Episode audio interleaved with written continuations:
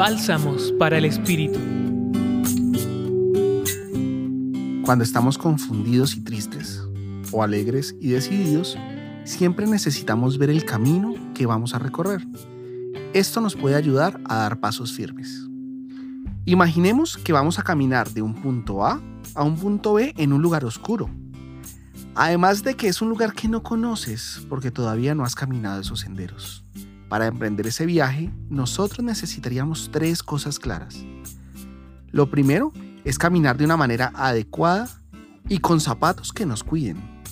Dos, saber cuál es el camino que vamos a recorrer. Y tres, una luz que nos ilumine en cada paso que damos. Tengamos en cuenta que todos necesitamos una luz para ver con claridad, saber dar pasos firmes para no caer en el camino y un camino seguro para poder llegar a un buen destino.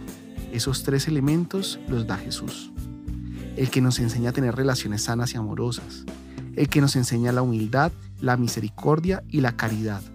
El que nos invita a caminar con los pobres y excluidos para buscar la justicia.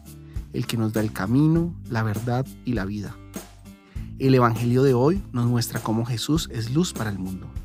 Te invito a leerlo. Está en Juan 8, del 12 al 20. Recuerda, Juan 8, del 12 al 20. Te deseo un feliz día. Hoy los acompañó David Trujillo del Centro Pastoral San Francisco Javier, Pontificia Universidad Javeriana. Escucha los bálsamos cada día entrando a la página web del Centro Pastoral y a javerianaestereo.com.